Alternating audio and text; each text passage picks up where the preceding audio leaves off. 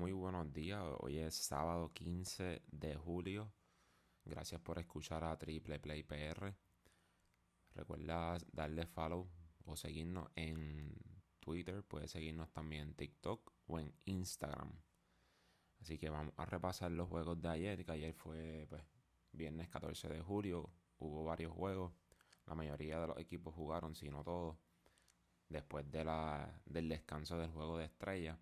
Así que vamos a comenzar con el juego de San Diego y Filadelfia. San Diego le ganó 8 a 3 a Filadelfia.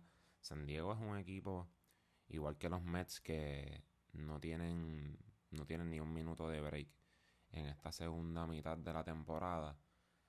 Porque como ya ustedes saben, han invertido tanto dinero en, en la temporada, o sea, en, en la pretemporada, que las expectativas son demasiado grandes. Es posible también que uno que otro pues se convierta en lo que le llaman vendedor ahora en la en el trading deadline. Eso es en ahora en, julio. Pero lo dudo mucho. Vamos a ver cómo pues cómo cómo les van esta segunda mitad. Lo que sí les digo es que desde ya tienen que estar jugando con toda o sea, con, con toda intensidad. No tienen, como, como dije, ni un minuto de break. Vamos a seguir con San Francisco y Pittsburgh.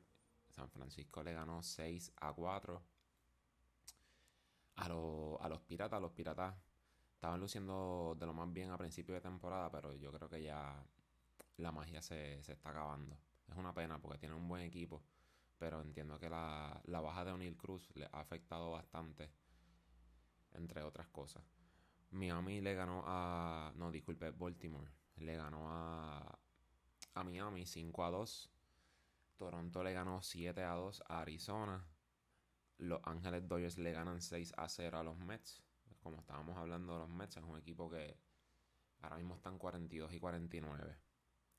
Es una división que está sumamente difícil. Milwaukee le ganó a Cincinnati 1 a 0. Atlanta le ganó 9 a 0 a los White Sox. En la primera entrada ya le habían hecho cuatro carreras a los White Sox.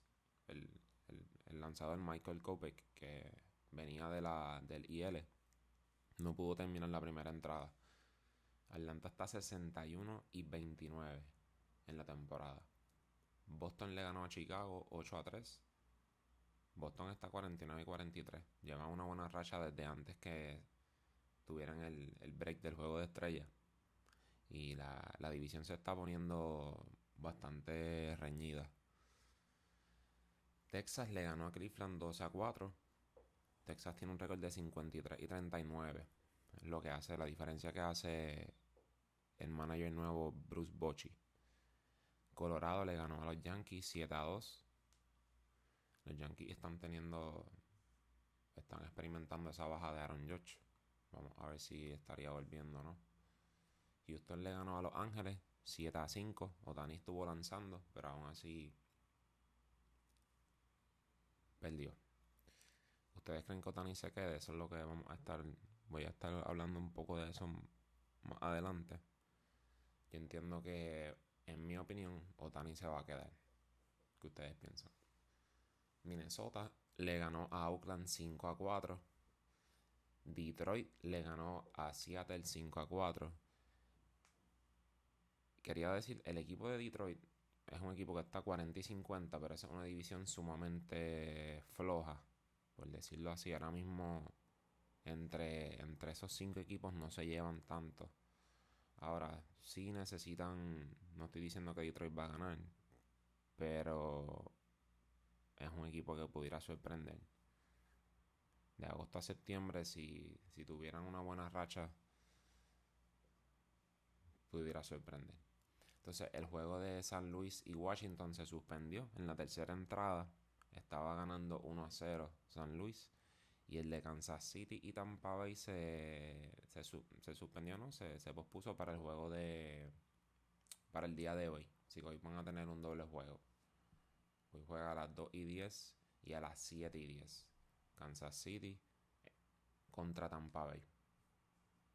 Entonces, el juego de estrellas ¿Qué les pareció? A mí el juego de estrellas yo pienso que fue entretenido. en cierta parte, el Home Run Derby también, pero yo le haría varios cambios. No tengo ahora mismo unos cambios específicos, pero sí entiendo que hay que evaluar tanto el Home Run Derby como quizás el juego de estrellas.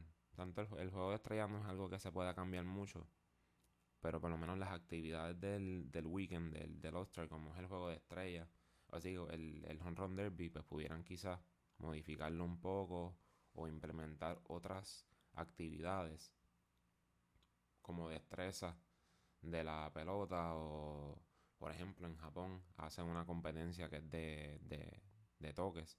Hay que ver hay que ponerlo en, en, discusión pero entiendo que de aquí a, a unos cuantos años no, no muy lejanos merece una, un cambio una, una modificación entonces pasando a Otani a, los posibles cambios.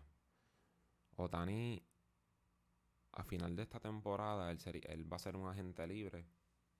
Por lo general, en la MLB, pues lo que se tiende a hacer es que si va a ser agente libre y el equipo no está en contienda, pues ellos prefieren cambiar el jugador y recibir a cambio pues jugadores prospectos, jugadores que puedan pues, renovar esa o sea, tener un futuro, darle un futuro a esa franquicia que está saliendo de un jugador de ese pues, de ese calibre como Otani.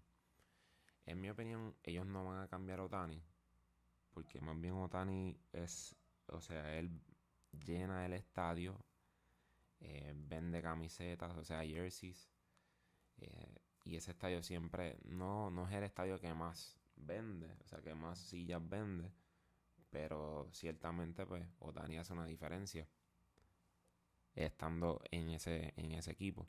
Así que yo dudo mucho que, que el equipo salga de Otani. Además de que quizás Otani ahora mismo no quiera quedarse en Los Ángeles, pero no sabemos qué pase de aquí a 3, 4 meses. Porque Los Ángeles estoy seguro que le van a ofrecer algún tipo de, de contrato. Muchos equipos le van a ofrecer a Otani contrato. Pero entiendo que se van a quedar con, con Otani por el momento. Si accesan a la página de MLB, la, la página de. O sea, sí, la página de MLB.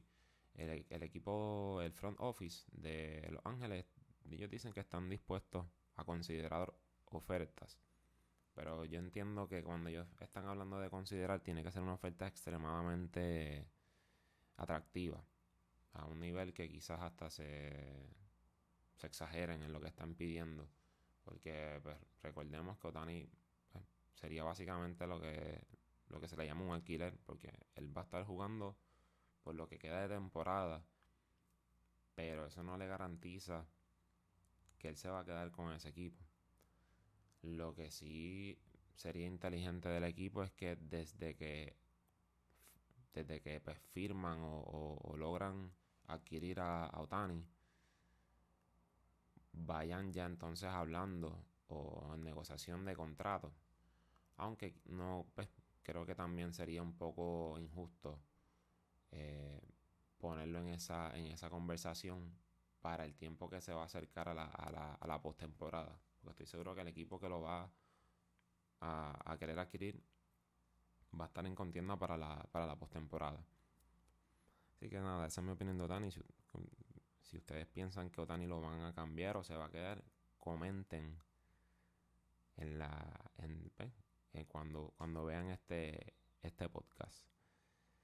Entonces, otros posibles cambios, posiblemente pudiéramos ver a Lucas Yolito, el lanzador de los White Sox, pudiera ser el mismo Dylan Cease, que es el compañero del equipo, James Candelario, Jordan Hicks, Cody Bellinger de los Cubs, que está jugando súper bien.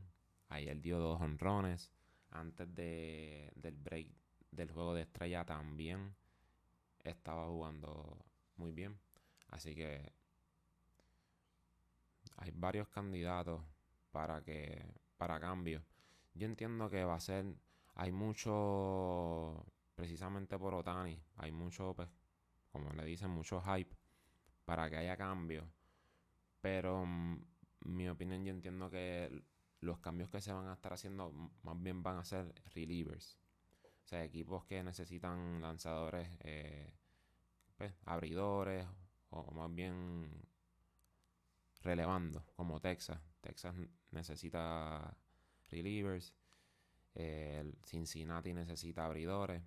Tienen a Hunter Green en, lo que es en, en la lista de. Así que vamos a ver qué va a estar pasando. Recuerden seguirnos en las páginas Instagram, TikTok y Twitter. Gracias por seguirnos.